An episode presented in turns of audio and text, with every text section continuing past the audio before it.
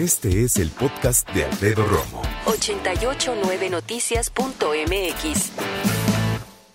Tengo invitados especiales, invitados eh, que inspiran, invitados que tienen incluso pues algunas anécdotas interesantes como personas, también como profesionales, y yo creo que gran parte de esto se puede referir a Andrés Aguilar. Andrés Aguilar es reconocido conferenciante, temas motivacionales, de confianza, trabajo en equipo, pero además es payaso. Esto me encanta, ¿no? Es payaso. Él estuvo en el Ringling Brothers eh, Circo y también en el Barnum and Bailey. Ha hecho giras por Estados Unidos, Canadá, México, más de 100 ciudades. Y esta parte que por lo menos a mí me resulta muy romántica, de ir con un circo ciudad a ciudad, ¿sabes? No sé, de, niño yo pensaba mucho en eso, ¿no? De ir conociendo el mundo, de conocer muchos lugares, muchos pueblos, ciudades grandes. Andrés fundó algo que se llama risoterapia y lo hizo a final del siglo XX. Se escucha muy acá, pero es la verdad, en el 99.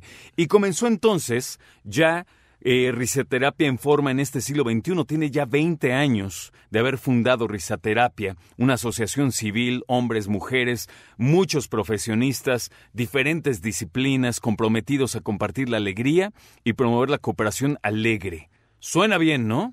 Andrés, bienvenido. Muchísimas gracias. No, yo feliz de recibirte, Andrés Aguilar.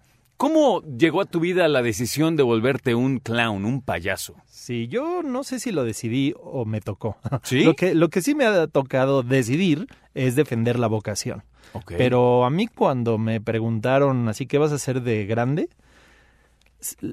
Bueno, la primera respuesta que dije fue, Señor, eso voy a hacer de grande. Y, y, esa me la respetaron y les hacía reír a mis padres, entonces no me dieron mucha lata. ¿no? me hasta, parece perfecto. Hasta hijo. la promovían. 100% probado, bien. hasta la promovían, ¿no? Así como, mire, mire, compadre, pregúntele qué va a hacer de grande. ¿Qué vas a hacer, mijito? Señor, ah, qué bien, ¿no? Pero ya en la prepa como que no les fue suficiente. Te voy a hacer ¿no? una pregunta rápida, Oh, perdón sí. que te interrumpa. ¿Sí ya eres señor? Pues uh, soy más señor que señora, por lo ¿Sí? menos. No, te lo pregunto en el sentido estricto de, ¿te No, sientes esta persona sí. madura, de, ¿sabes? Bueno, es que tampoco tengo ese, ese paradigma del señor. Sí, O es sea, lo que estaba pensando. Estoy rodeado de señores que a veces así nos reímos, ¿no? Oigan, muchachos, ya todos mayores de 40, ¿no? ¿Qué estamos sé. haciendo eh, jugando en el suelo, este, boca abajo? Claro, este, claro. Arrastrándonos. ¿Qué, qué estamos haciendo? Cubiertos de pintura hasta el cabello. Pero bueno, también me he hecho rodear de, de ese tipo de señores y señoras, ¿no? Que, que, juegan, que promueven la paz, la contentura. Y sí, risaterapia es justo ese oasis de, de señores que, que la vida eh, como seria eh, o solemne del adulto nos, no, no, nos, no nos cae tan bien, ¿no? Entonces encontramos estos lugares de juego libre, imaginativo, este, eh, pacífico, ¿no? Positivo. Déjame hacerte una pregunta rápida. Eh, la parte histriónica de ser un clown, un payaso, eh, de presentarte en diferentes ciudades, diferentes espectáculos que ya tienes montados, ¿cómo eras eh, o cómo eres en ese, en ese aspecto? ¿Te gusta más un payaso que hable y se refiere y se involucre con el público o uno, ya sabes, como más mimo y totalmente mudo? Mira, me encanta tu pregunta porque es la primera vez que lo voy a decir al aire. A ver. Soy un payaso todoterreno. Bien. Soy un payaso 4 por 4 Ok. Soy un, un payaso que empecé en la pista, en el circo, en un circo grande además, ¿no? un circo de tres pistas, pero que cuando entré al mundo del teatro y me convertí en, en payaso de cámara, me sentí cómodo. Tengo una licenciatura en comunicación con especialidad en medios masivos, entonces enfrente de cámaras, detrás del micrófono, me siento cómodo. Eh, este, hice eh, algo de cine, hice algo de... eh, hago calle, ¿no? Que esa es para mí la prueba máxima del Sí, payaso, claro, ¿no? claro. A la calle. Tienes y también he hecho calle y este... Y hay veces que, mira, hoy venía en, en el metro solo y no puedo contenerme. A ver, tiempo. ¿Cómo puedes ir en el metro de la ciudad solo? Eso Bueno, es imposible. sí. Lo abriste, en el- eran 3.30 de la mañana. Es cierto. Si era temprano, No, pero... nada más quería babosear. No, sí, Me pero- inspira que tengas buen humor. No, y además, y sí vamos solos, ¿no? Es increíble que vamos amontonados unos encima Sí, de otro, sí. pero nadie se voltea a ver. Todo mundo este, eh, ignora al vecino de ojo que trae. Sí, es cierto. Y, y nada más nos movemos así en esta gelatina humana, Sí, pero, pero de los- de no queremos ni, ni tantito contacto visual. Y eso es lo que hice esta mañana. Pero de verdad, va, va, es mi vocación. va por encima de mis fuerzas y de mi voluntad. O sea, venía con muy pocas horas de sueño, pero ya estoy ahí y, y de pronto me encuentro a este hombre que viene con, una, con un semblante muy triste o muy ensimismado, muy... Y, y, pensé, seguro trae una sonrisa. Ahí, no en la superficie, pero ahí abajito, seguro la trae. Y me le quedé viendo. Y le clavo la mirada, no intimidando, porque además casi llego al 1,90, entonces mi estatura puede ser intimidante, pero tengo el, el lenguaje del payaso, sé cómo.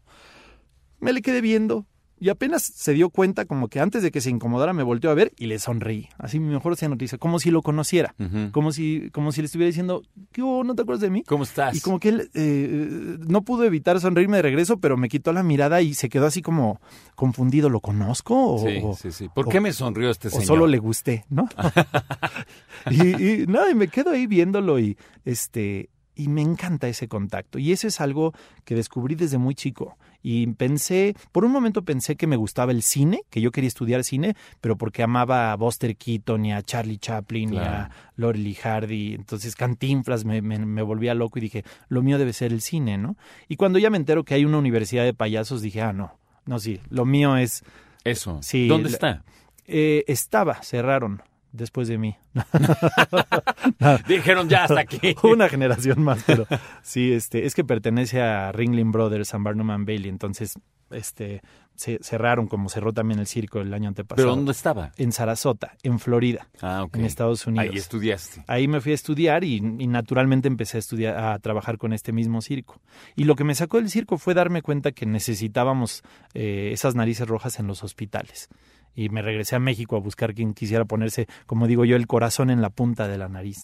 A ver, eh, es natural, y, y, soy muy ignorante en este tema, te pido por favor que si yo me equivoco, no soy preciso, me digas, pero para mí es natural que una persona que estudia para payaso, obviamente su naturaleza sea buscar sonrisas, provocar sonrisas, carcajadas mejor aún, ¿no?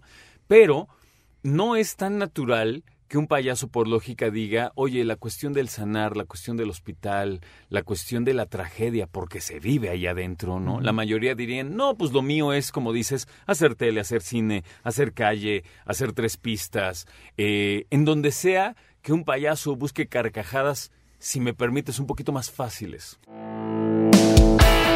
Escucha a Alfredo Romo donde quieras, cuando quieras. El podcast de Alfredo Romo en 889noticias.mx.